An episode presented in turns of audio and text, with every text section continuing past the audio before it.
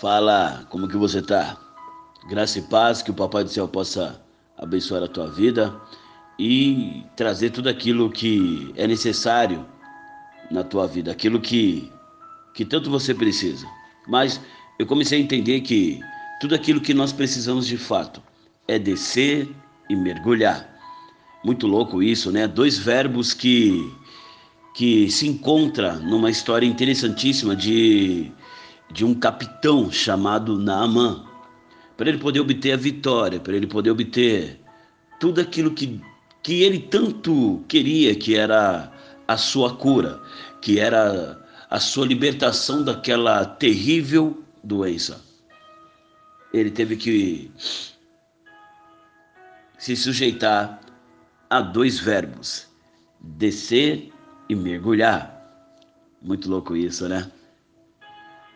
E, e quando ele desceu primeiramente e depois mergulhou as sete vezes, na qual conta a história, ele obteve totalmente a vitória.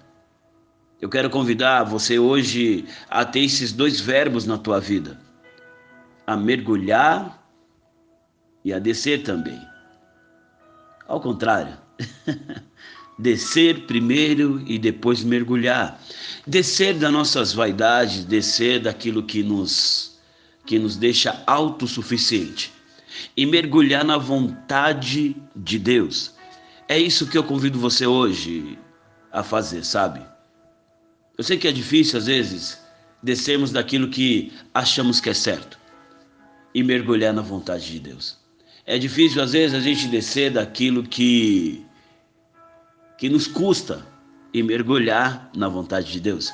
Mas entenda que isso é necessário para que você receba a tua libertação, que você receba a tua cura.